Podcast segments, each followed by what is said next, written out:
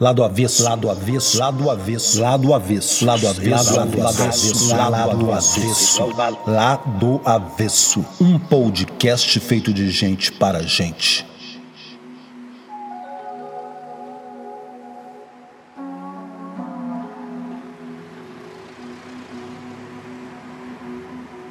Olá, eu sou Anderson Rios e esse é o Lado Avesso, seu podcast semanal de entrevistas. Toda sexta você tem um encontro comigo e os meus convidados. Juntos vamos discutir comportamento, inclusão social, igualdade de gêneros, diversidade religiosa, sexualidade, política, cinema e música. Esses são alguns dos temas que você vai poder encontrar por aqui. Toda sexta você já sabe, hein? A gente tem um compromisso. Aqui é o seu lugar. Feito de gente para gente. Lado avesso.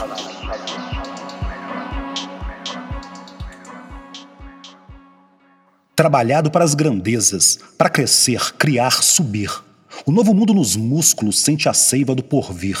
Estatuário de colossos, cansado doutros esboços. Disse um dia Jeová: Vai, Colombo, abre a cortina da minha eterna oficina, tira a América de lá. Castro Alves.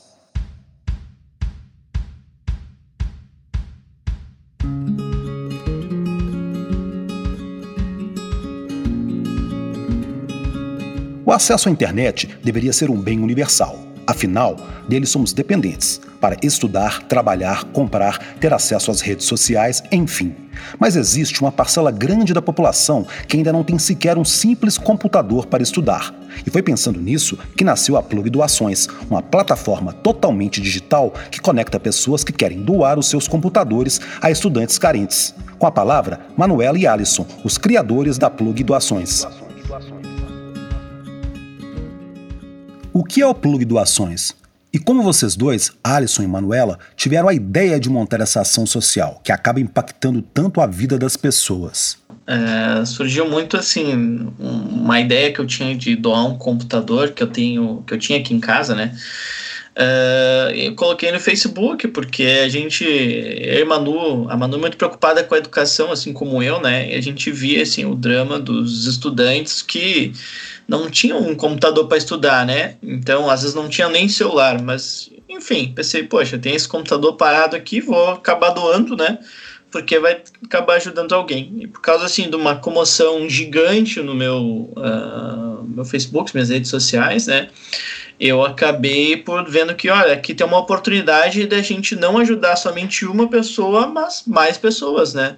É, aí pelo Brasil afora, porque com certeza existem outras pessoas que, assim como eu, estão dispostas a ajudar e que têm um eletrônico parado em casa, né?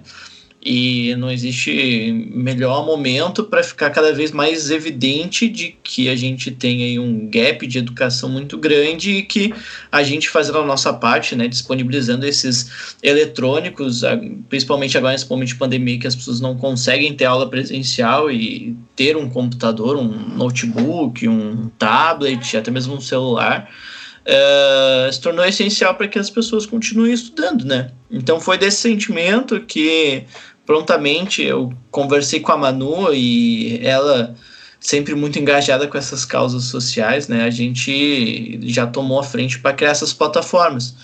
E aí, o, o, que era um plano de atuar somente na, nas redes sociais, uh, acabou, pela iniciativa da, da Manu, a gente criando esse formulário, esse portal na internet, onde a gente acaba coletando esses dados, fazendo um, cruzamento, enfim, um filtro para a gente poder destinar corretamente para as pessoas que realmente precisam e conectando, uh, facilitando para que as pessoas localmente, né, encontrem aí uma doação que seja destinada para ajudar na sua própria comunidade, né, na sua própria cidade, enfim. Vocês dois são da mesma cidade, Novo Hamburgo, Rio Grande do Sul? Sim, sim. A gente, inclusive, é quase vizinhos. A gente fica uma distância de no máximo 10 minutos de carro, então a gente mora bem pertinho. O conceito da plataforma é de uma ação social, né? Sem fins lucrativos. Vocês dois trabalham em outras áreas? Uh, sim, é uma plataforma sem fins lucrativos. A gente não tem o intuito de ganhar absolutamente nada com isso, porque a gente está num cenário de pandemia, num cenário onde todo mundo tem que estar tá ajudando todo mundo. Uh, e cada um tem um barco diferente, tem barcos que precisam de muita ajuda, então uh, a gente se coloca à disposição e não quer ganhar absolutamente nada com isso, é só ajudar as pessoas. Então a gente tem outras ocupações, sim. No momento, uh, eu consigo me dedicar mais a plug pelo, no sentido de uh, estar só fazendo doutorado nesse momento. É muito importante a gente ressaltar que todo o nosso trabalho aqui é voluntário, né? Então, a gente começou com um objetivo que era ajudar o, as crianças, os adolescentes, os jovens, né? Principalmente focado aí no, no Enem, e a gente fez isso de maneira super voluntária mesmo, né? Dedicando nosso tempo, nosso, nosso trabalho, enfim. E com a proporção que isso tomou, cada vez que a gente vai acabando crescendo, a gente vai tomando um pouquinho mais do nosso tempo. Então, é bacana de, de ver as proporções que tomaram. Hoje, a, a Plug, onde a gente está aí por diversos estados, a gente tem mais de 200 doações, né? Então, as pessoas sempre me perguntam: olha, você recebe alguma coisa para uh, fazer esse trabalho? Não, a gente faz isso de coração super aberto. E é, é muito, muito bacana ver que a gente acaba conseguindo pessoas para divulgarem a gente, às vezes umas mãos amigas, como, uh, por exemplo, a Manu depois pode falar da parceria que a gente tem com alguns técnicos em uh, algumas localidades que eles acabam recebendo alguns computadores e arrumando, porque a gente sabe que geralmente os computadores de doação, eles uh, têm todas as faixas, né, de, digamos assim, de qualidade, desde o mais novo até aquele que já está um pouquinho antiguinho. E a gente abraça todos, sabe? Por que, que a gente abraça todos? Porque a gente sabe que ele serve um propósito, um objetivo, que é acessar as aulas. Então, se ele está funcionando para acessar as aulas, acessar a internet, cara, a gente abraça ele da forma que vier. Então a gente trabalha assim também com vários parceiros que fazem isso também de forma assim, ó, excepcional e voluntária. E a gente não tira uh, nada disso, além de saber que a gente está ajudando, a gente está fazendo a nossa parte num momento realmente que é muito crítico. Uh, não só para a educação, mas para o país inteiro, né? Então a gente vê assim, ó, uma rede de solidariedade gigante e é muito legal ver que, assim, eu e a Manu, a gente criou um projeto muito bacana. A Manu, muito mais que eu, acaba tocando esse projeto, assim, de maneira fenomenal, sabe? Exemplar e excepcional. Uh, e aí a gente vê as proporções que isso toma e a gente vê também que a gente acaba sendo um multiplicador da ideia, né? O que, que a gente está tirando com isso se a gente ganha alguma coisa com isso? Eu te digo que a gente ganha hoje em dia experiência. Com certeza, minha formação inicial vem em questão de gestão de negócios, depois que percorre a questão política. Com certeza, eu acho que por mais que eu estivesse, por exemplo, numa empresa, eu estou aprendendo muito com a Plug. A Plug é um aprendizado, a gente tira dela um aprendizado e como gerir um projeto que vai por todos os estados brasileiros e não um projeto pequenininho. É uma gestão macro de projeto e isso é significativo e não tem explicação de todo o trabalho que demanda, de toda a satisfação que gera. Então, por mais que a gente não ganhe lucro, a gente ganha experiência e ganha também o sorriso de cada um desses estudantes que está recebendo as doações. E isso é muito importante e eu considero fantástico. Tanto estudantes como os doadores chegam até vocês e através das redes sociais? Sim, uh, uh, principalmente pelas redes sociais, uh, a gente acaba atingindo muito localmente, né? Então, assim, poxa, eu e a Manu, a gente é aqui de Novo Hamburgo, no Rio Grande do Sul, né? Então, o que acontece? Um fenômeno engraçado que a gente viu aqui, e até muito bacana, isso que a Manu falou sobre a Plug ser um projeto que nos traz muita experiência muito crescimento, seja crescimento humano, mas também crescimento, querendo ou não, profissional, porque isso daqui é um. Poxa, é, a gente está ger, gerenciando um projeto gigante gigante aí pelo Brasil inteiro, né? A gente vê o tamanho desse impacto é que a gente começou nas redes sociais aqui com uh, doações localmente, impulsionando aqui no, no Rio Grande do Sul mesmo, e aí a gente contatando amigos de fora do estado, amigos em Brasília, amigos em São Paulo, amigos no Rio, e a gente foi contatando pessoas influentes, pessoas que tinham talvez um poder aquisitivo aí para ajudar, pedindo para as pessoas uh, repostar. E a gente chegou até um patamar. E aí a gente acabou explodindo um pouco uh, na base dos estudantes e na base também dos doadores quando a gente começou a sair nos jornais, né? Então a gente é, uh, acabou contatando aqui alguns uh, jornais que a gente tinha mais algumas proximidades, um pouco pela experiência profissional da Manu, um pouco pela minha experiência profissional também, alguns contatos, amizades, uh, círculos sociais. E a gente depois, assim, Uh, sendo bem sincero, tá? Pela insistência e pelo trabalho da Manu de contatar uh, jornais uh, de amplitude nacional e que eles se solidarizando por um projeto extremamente inovador e sensível nesse momento, né? Porque educação é extremamente sensível ainda mais agora quando as pessoas precisam acessar as aulas online porque não tem aula presencial e a gente está tentando suprir aí um, uma lacuna que tem onde o governo infelizmente não conseguiu dar solução para todo mundo. Então a gente está tentando ajudar como a gente pode, né? Somos dois jovens aqui no Rio Grande do Sul com um projeto belíssimo, uh, mas que infelizmente a gente não consegue ajudar todo mundo. A gente queria muito. Mas enfim, é, os jornais acabaram se solidarizando e veiculando essa matéria e acabou tendo muito engajamento, né? É, e através disso a gente acabou ampliando a nossa base de estudantes e de pessoas que precisam dessas doações, assim como também dos doadores, né? Então foi muito assim, uh, redes sociais, como também um trabalho de contato, networking e depois pedir para que esses veículos de mídia uh, acabassem fazendo essa mídia espontânea para nós, né? Porque eles entenderam que a gente não, não tá tendo nenhum ganho com isso, né? A gente está fazendo esse projeto extremamente de forma voluntária. Então, isso é muito, muito, muito bonito e a gente agradece a todos os veículos de comunicação que ajudaram a gente a veicular essa ideia. O Enem desse ano está uma verdadeira polêmica, né? Ao mesmo tempo, ele revelou uma fragilidade muito grande do país na questão do acesso à tecnologia e também à internet. Antes dessa polêmica toda vir à tona, e antes mesmo de vocês pensarem em montar a Plug Doações, vocês já tinham percebido essa fragilidade? Eu vou, eu vou falar um pouquinho uh, do meu sentimento, do que eu vi e depois vou passar para Manu, tá? Uh, sim, eu, Alisson, acabava vendo bastante uh, essa, essa lacuna de informação e de disponibilidade desses equipamentos e de como isso impacta na educação, né? Eu sou uma pessoa que veio assim de uma família bem humilde, que sempre estudei em escola pública, que uh, nem sempre teve acesso a esses equipamentos. Então eu sentia, depois que eu entrei numa faculdade pública, né?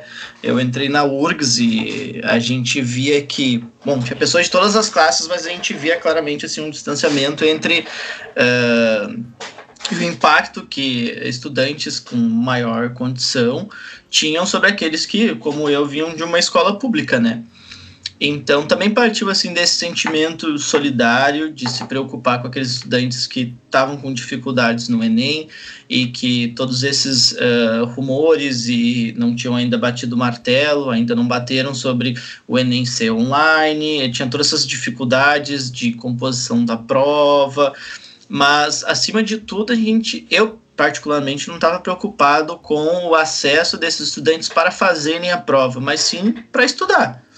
Mas é claro que quando veio a pandemia, isso tudo foi escalonado para um nível que se tornou assim inaceitável, onde, olha, pelo menos aquele estudante da escola pública que não tinha o computador, ele podia acessar na sua escola, uh, ou mesmo que a escola não tivesse, ele mínimo do mínimo, ele pelo menos estava indo na escola e tinha esse direito de estudar lá, né? E quando acaba uh, esse, uh, a possibilidade desse aluno acessar o local escola, né, e de ter esse, esse auxílio dos professores, os materiais entregue, uh, eventualmente o acesso aos laboratórios de informática, às bibliotecas públicas, os laboratórios de informática público, surgiu aí um, uma necessidade da gente fazer alguma coisa. Então foi isso que levou a gente também a pensar, olha, talvez essa doação que eu fiz pode se tornar um sentimento que a gente pode espalhar aí pelo Brasil. Porque é, realmente a situação está bem crítica e a gente precisa fazer alguma coisa, porque a gente não pode confiar totalmente na, na mão do Estado, porque é muito complexo o Brasil, né? A, a Manu é estudante de política também, ela percebe que é muito difícil você é, conseguir contatar todos os estudantes do Brasil, principalmente numa matéria complexa que é levar uh, meios de acesso aos computadores, à internet, aos materiais digitais. Então a gente está tentando fazer a nossa parte do jeito melhor que a gente consegue, né? Então, assim, para encerrar, essa é a minha visão, porque eu, eu sei que a Manu tem uma visão muito bonita e muito complementar, mas que também parte muito da, da visão dela, né, da experiência de vida dela. E você, Manuela? Também tinha percebido essa questão que acaba mostrando, né, um grande número de pessoas excluídas digitalmente. Uh, isso é nítido uh, na sociedade brasileira hoje em dia, tanto pelos dados estatísticos que foram divulgados e foram comentados agora na pandemia. A gente precisou ter uma pandemia uh, para começar a pensar que muita gente ainda não tem acesso à internet, não tem acesso a um equipamento, por mais que esses dados eram divulgados pelo IBGE, por exemplo, a gente vivia naquela rotina, naquela loucura de, ok, acreditar que todo mundo tem acesso, mas não é bem assim. Uh, eu comecei a pensar e o que, quando eu vi até o post do Adson, eu já tinha visto algumas estatísticas. E foi ano passado, em 2019, no primeiro semestre. Eu dei aula numa, num colégio estadual de projetos falando sobre educação ambiental, política, etc., empreendedorismo, pesquisa, de vários assuntos, com, desde a segunda série até o terceiro ano do ensino médio. E bom, eu comecei a perceber que naquele momento que eu estava dando aula, eu já percebia que os alunos tinham dificuldade de acesso à tecnologia, porque às vezes eu falava algumas coisas para eles e não tinha, de certa forma, aquele entendimento, então tu tinha que voltar atrás, explicar desde o início, e daí eu questionava eles. Só que era algo assim, eles estavam tendo aula ali, então o professor conseguia suprir, de certa forma, essa demanda. No momento que a gente tem uma pandemia, que as salas de aula são cortadas, esses alunos migram para o online. Foi imediato. Foi a, inclusive essa escola foi a escola pioneira para ir para o online. Só que daí eu fiquei me perguntando, ok, eu lembrei de uma manhã fria que eu fui no foi inverno passado, é, já estava inverno, eu ainda estava dando aula, estava 4 graus aqui no Hamburgo. E o meu aluno foi de bermuda e chinelo de dentro. E eu fiquei, meu Deus o que, que a gente faz. Mas para ele é normal, porque ele não tem condições. E daí eu fiquei pensando, ok, agora tem uma pandemia e ele tá em casa. Ele não tinha condições de comprar um sapatinho, uma meia, uma calça. Imagina ter um computador em casa. Bah, isso me fragilizou bastante eu comecei a pensar na realidade uh, de milhares de outros brasileiros que tem uma situação parecida. Tudo bem que eles não enfrentam, talvez enfrentam os 4 graus daqui, mas eles não têm condições, às vezes, de ter as coisas básicas em casa. Então, imagina migrar para online. E às vezes esse estudante está ali no terceiro ano, querendo ir para o Enem, querendo ir para o vestibular. Por quê? Porque ele quer mudar de vida. Por mais que a vida toda dele ele ouviu não, ele quer mudar de vida e ele quer ir atrás. A gente tem diversos estudantes que a gente conseguiu beneficiar através da Plug. Dessa forma, são estudantes engajados, estudantes brilhantes que não tinham condições nenhuma, mas eles querem mudar de vida. E a gente conseguiu dar uma oportunidade para eles. Então, a gente consegue perceber a partir da pandemia de uma forma escancarada a desigualdade do Brasil, a desigualdade em questão de acesso à tecnologia ainda. E por falar em exclusão digital, eu tenho aqui alguns números. 47 milhões de brasileiros não têm acesso à internet, segundo dados do IBGE. Dá uma média de um em cada quatro brasileiros. É um número alto. Diante desses números, quais as políticas de inclusão digital que vocês acham que deveriam ser feitas, tanto pelo poder público e também pela iniciativa privada? Eu vou te dar exemplos do que já foi feito. Aqui no Rio Grande do Sul, por exemplo, teve uma cidadezinha do interior que ela gastou uma grana, mas ela conseguiu deixar internet disponível para toda a cidade. Todo mundo tem internet, porque a internet é da cidade. E o que que acontece? Uh, eles resolveram o problema dos alunos daquela cidade, porque eles pegaram os computadores das, das escolas mesmo, emprestaram para os alunos e a preocupação zero com a internet, porque um ano atrás já estavam disponibilizando a internet para todo mundo. Tem algumas cidades também do interior, aqui no Rio Grande do Sul, que tem internet em locais estratégicos, que daí tu consegue, tipo, que essa internet também chegue uh, nas casas. Outra iniciativa que teve foi a questão do próprio governo estar tá liberando uh, internet para os estudantes de escolas públicas através de chips uh, que estão disponibilizando. Então, eu acredito que a questão de disponibilização de internet ela é complexa, ela pode ser cara, mas pode ser um investimento que, ok, tu não tu tá investindo agora, mas tu vai colher daqui a 20 anos, por exemplo. Porque tu tá investindo naqueles estudantes que vão estar, por exemplo, estão no ensino médio e logo vão estar acessando na faculdade e o mercado de trabalho. E daí o que que acontece? Uh, esse estudante, se ele perde, digamos, alguns conteúdos, algumas questões básicas, ele vai estar sendo prejudicado. Então, eu acredito que o Estado pode sim estar pensando na questão internet. Qual o número de pessoas atendidas pela plataforma e em quantos estados vocês conseguiram chegar? Eu fiz esse cálculo ontem, eu estava olhando a nossa base estatística e, tipo, a gente fez 230 ontem. Esse número já mudou hoje, só que eu não consegui parar para ver quantos a gente atendeu hoje porque a nossa demanda por dia ela vem crescendo e a gente está conseguindo atender bastante gente. A gente chegou atualmente em 15 estados brasileiros. A gente tem algumas doações que estão uh, em manutenção e a princípio esse número de doações vai aumentar até o final da semana e também de estados. Vocês acham que existe uma falta de interesse por parte das empresas de tecnologia e provedores de internet em fazer uma internet com preço mais justo, principalmente para as pessoas de baixa renda terem acesso?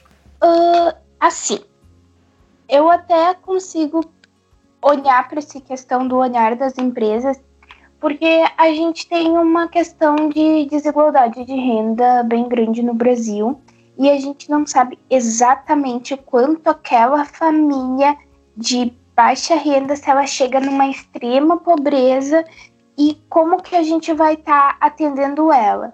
Porque às vezes a gente pensa, eu fui até pesquisar, uh, eu olhei e acho que tava 40 reais um pacote de internet, alguma coisa assim, mas bem simples, sabe? Dava para assistir a aula. Uh, só que daí tu fica pensando, será que aquela pessoa vai ter de fato esses 40 reais? Esses 40 reais não é muito caro, quanto é que seria um preço ok para essa pessoa estar pagando por mês? Às vezes aquela pessoa ela ganha ali uns trocados para comer de noite, sabe? Então uh, a gente fica pensando nisso. Não sei se tem a falta de interesse em alguns aspectos, mas eu acho que as próprias empresas não devem ter nem muita noção dessa questão dessa realidade do baixa renda do Brasil, porque ela é diversificada. Eu falei nessa questão de internet com preços mais justos, pois na pesquisa do IBGE é justamente as tarifas uma das grandes barreiras apontadas pela falta de acesso à internet por parte das populações mais carentes. Anderson, às vezes, às vezes nem é tanto uh, o preço, a gente tem um grande problema que é disponibilidade de acesso à internet fora dos grandes centros.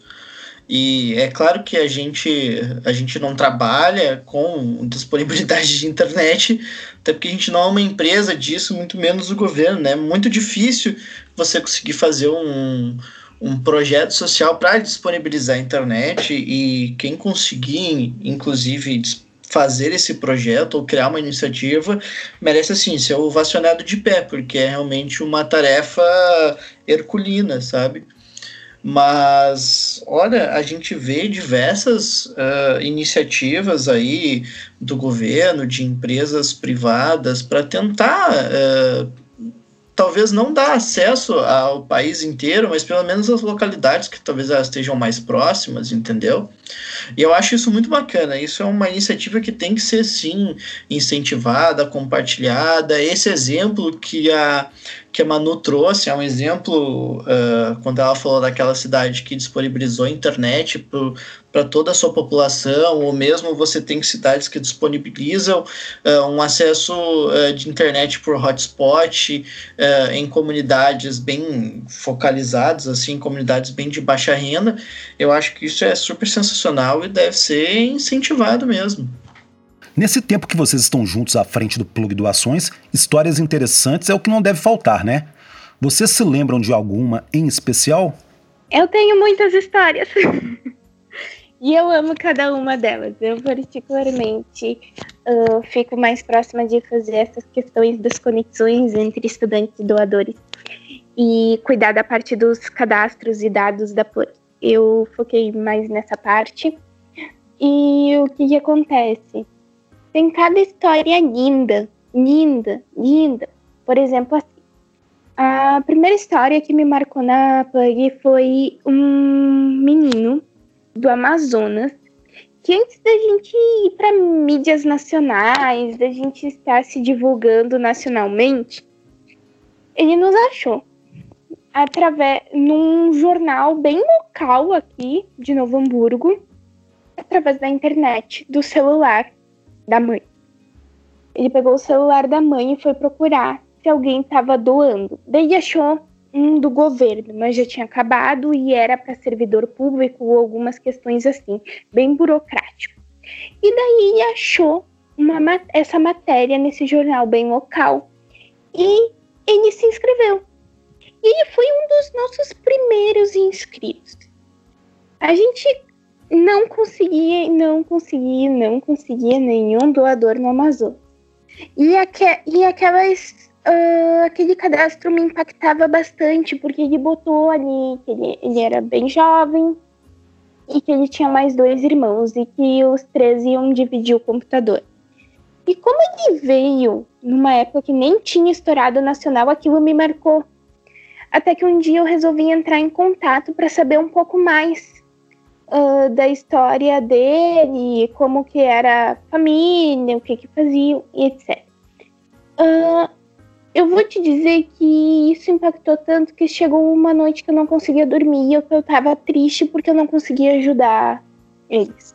Então eu conversei com o Alisson a respeito disso, porque eu queria, porque eu queria ajudar eles, porque eu comecei a pensar qual era a probabilidade de ter um doador lá no Amazonas na, uh, e que fosse chegar lá na periferia de Manaus.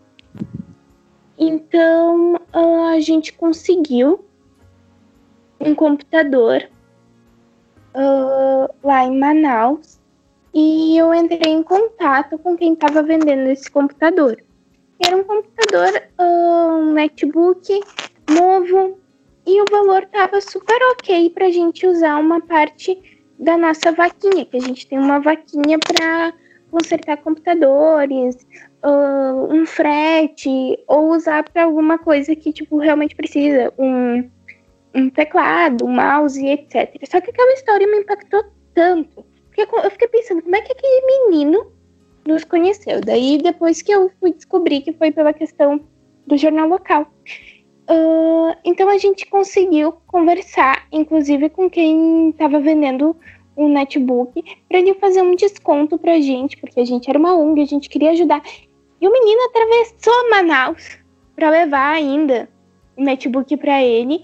A gente pagou um valor bem acessível e a gente conseguiu uh, que os três irmãos voltassem a estudar. Então foi algo maravilhoso, a gratidão deles por receber esse equipamento foi maravilhosa e impactou muito pra gente. Teve outra história que impactou também muito. Era de um menino que ele morava na divisa de Minas Gerais com a Bahia, bem assim na divisa, numa zona rural. Uh, e o menino mandava coisas ali no Instagram da Plug pra gente e ele tava mandando que ele tava aprendendo a programar sozinho. Ele olhava coisas na internet e tava aprendendo e daí mandou ali pra gente ver o que, que ele programou. Eu sou bem curiosa e fui lá ver o que, que ele programou e daí eu vi que ele tinha muita vontade, muita vontade mesmo, e ele queria muito estudar, e ele quer mudar de vida. Então, a gente tinha um doador no Rio de Janeiro. Só que era um computador, uh, digamos, que até então era o melhor computador que a gente tinha recebido de doação. E o computador estava, bem dizer, novo. E daí eu convenci o doador a mandar para esse menino, contei toda a história desse menino, por que, era impactante, como ele queria mudar de vida. Olhei todos os cadastros de todos os níveis do Rio de Janeiro e não achei ninguém no mesmo nível que esse menino de necessidade, de querer mudar de vida, de questão de engajamento nos estudos. E eu digo que valeu a pena cada centavo do frete que a gente pagou para esse computador sair do Rio de Janeiro e ir para a divisa de Minas Gerais com a Bahia. Porque esse menino, ele tem estudado todos os dias. Ele mostra as programações que ele faz para a gente. Inclusive, ele continua acompanhando o projeto, continua divulgando o projeto. Ele é um querido e impactou muito para a gente. Vocês veem a necessidade de migrar a plataforma para um aplicativo no futuro? Então, a gente não pensou nessa questão de aplicativo, porque todo o processo de dados da Plug ele já é uma demanda grande. A gente já tem mais de 5 mil inscritos de estudante. Então a gente já faz a gestão desses dados tudo em planilhas e organizando esses dados e criando processos para avaliação uh, dele. A questão de criar um aplicativo, eu acredito que nesse momento não é essencial. Futuramente, não sei, porque a, uh, existe a questão que também existe um tempo de vida para esse tipo de projetos, porque vai chegar um momento que vai parar de entrar doador. A gente tem consciência disso. Vai chegar um momento que vai parar de entrar doador e vai ser o momento que a plug vai ter que descansar. A gente tem um pouco dessa noção. E a gente decidiu não investir em aplicativo justamente por ser um, a gente não sabe programar uh, e justamente por ser um valor caro e às vezes não tão intuitivo, vai gerar alguns tipos de bug. E ali a gente sabe, a forma que a gente atua hoje, a gente sabe que a gente tem um controle total dos dados, os dados, o controle é meu e do Alisson, uh, a gente sabe que não tem nenhum tipo de erro que pode acontecer, porque a gente ajustou perfeitamente para cada aluno conseguir fazer um cadastro e para um doador fazer cadastro também. Todos os cadastros chegam, eles são analisados um por um, então tem todo o cuidado desse processo e tem todo o cuidado de ver realmente se esses dados são verídicos, se a pessoa está realmente precisando, porque se fosse um aplicativo, eu, uh, a tecnologia hoje ela te proporciona muitas coisas boas, mas existe coisas que aquele olhar humano e aquela sensibilidade de saber se realmente aquela pessoa está precisando, o aplicativo não conseguiria passar para a gente. Passando a pandemia, que é uma coisa que todos nós queremos ver o fim, quais são os planos da Plug Doações? é algo que a gente vem conversando e pensando para onde a gente vai levar e como a gente vai fazer, porque que nem eu falei anteriormente, vai chegar um ponto que a gente não vai ter mais doadores, não vai ter mais mídias e teoricamente muita gente já vai ter tido conhecimento a respeito. Uh, a gente pensou em, já em diversas coisas, transformar realmente num projeto social local, de investir em tecnologia, ciência, educação para jovens e crianças, incentivo a isso, a questão de talvez uma fundação, mas tudo é questão de se pensar e saber qual que vai ser o real propósito disso depois. Mas no momento a gente pensa em poder ajudar uh, pelo menos um estudante em cada estado do Brasil e depois que passar essa pandemia, sentar e conversar e ver o que, que a gente vai fazer com o projeto. A gente não definiu o pós-pandemia ainda. A gente teve ideias, sabe aqueles insights que a gente tem assim no dia a dia, ah, talvez vamos discutir isso depois, vamos ver a viabilidade depois disso. Então a gente, com a demanda que a gente tem hoje, a gente não conseguiu sentar e pensar, e agora, depois, o que, que a gente vai fazer? Mas a gente sabe que o projeto de questões de doação de computador, de certa forma, vai ter uma validade. Porque depois a gente sabe que uh, vai entrar uns dois, um computador por mês. Então a gente tem que ver o quanto que sustentaria tipo o projeto, porque a gente sabe que entra 200 estudantes, entra um doador. Basicamente isso. Gostaria de agradecer a Plug Doações, a você, Manuela, e a você, Alisson, por essa nossa conversa, que foi tão agradável. Uh, eu também quero agradecer pela oportunidade e dizer que quem quiser doar a gente, quem quiser um computador, porque talvez para alguém que conheça ou até mesmo uh, para si próprio, que às vezes né, estudantes não têm, no caso, uh, a gente pode, a gente está disponível no nosso link, que é o linktree barra plug doações, sem o cedilha e sem acento. E no Instagram, arroba plug doações, a mesma coisa, sem cedilha e sem acento. É bem simples para entrar em contato com a gente por ali. Anderson, é, eu agradeço muito a oportunidade que tu deu aí para eu e a Manu a gente expor o nosso projeto e falar também de, de todas as conquistas que a gente uh, tem conseguido aí para levar os computadores aí por todo o Brasil. Te agradeço muito aí por ser mais uma voz aí e apoiar desse projeto. Obrigadão.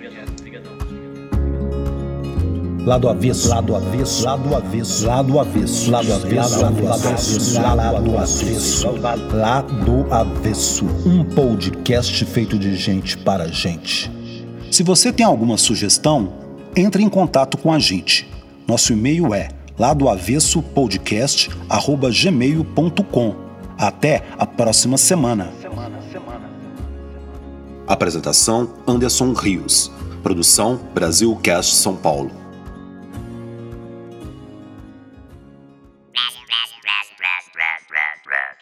Cast.